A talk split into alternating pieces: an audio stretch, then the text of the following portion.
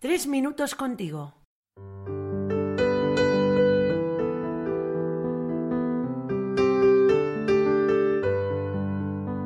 Muy buenas, soy Luis, seminarista, y es una gran alegría compartir de nuevo tres minutos contigo.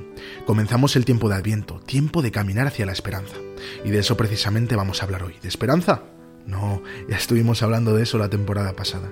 Vamos a hablar del camino, del hecho de caminar.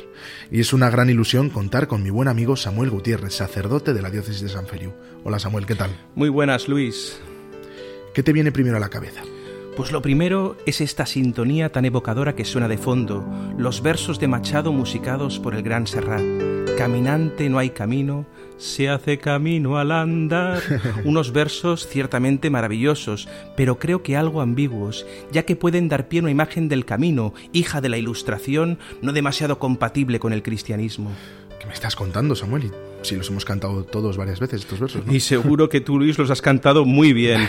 Fíjate, sin embargo, en la letra. El camino parece como algo indeterminado, como que es el propio caminante, autosuficiente, el que lo va haciendo al andar. Se identifica el camino con la conciencia del caminante, y la conciencia es importante, ciertamente, siempre que esté iluminada por aquel que la ha creado. Uf, ahí te he visto. Sí que es cierto que el hombre es caminante por naturaleza y que nuestra vida es camino. Mira, creo que la clave está en hacia dónde caminamos. ¿Cuál es nuestro camino, Samuel? Mírame a los ojos, Luis, y dímelo tú. ¿Hacia dónde caminas? Pienso que caminamos hacia la felicidad. Que una felicidad plena, además, tiene un camino con rostro. Ya veo por dónde vas. Ya sabes que Jesús dijo, yo soy el camino, la verdad y la vida. Y fíjate, me gusta que además como jóvenes católicos estamos comenzando con la Iglesia un sínodo, un caminar juntos que añade un matiz que me encanta. Nadie se salva solo, como recordó Benedicto XVI. Además, ahora estamos caminando en el Adviento hacia el nacimiento del Niño Dios, ¿no, Samuel? Ciertamente, como José y María, también nosotros caminamos juntos hacia Belén, hacia la casa del pan, hacia el encuentro con el Dios enamorado de los hombres.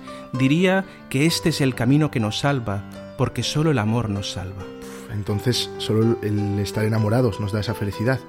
De hecho, podría decirse incluso que el original del cristianismo es que el destino se identifica con el camino y además con el origen, no lo había pensado. El camino, por cierto, estamos en pleno año jacobeo, el camino en realidad es una relación de amor, que es lo que creo que nos da plenitud. ¿No es cierto que humanamente el amor es lo, que nos realiza? Imagínate cuánto más si ese amor viene de Dios mismo. Pues dejemos aquí las palabras y pongámonos en camino, Samuel, sin olvidar que solos podemos ir mucho más rápido, pero que juntos llegaremos más lejos. Buen camino.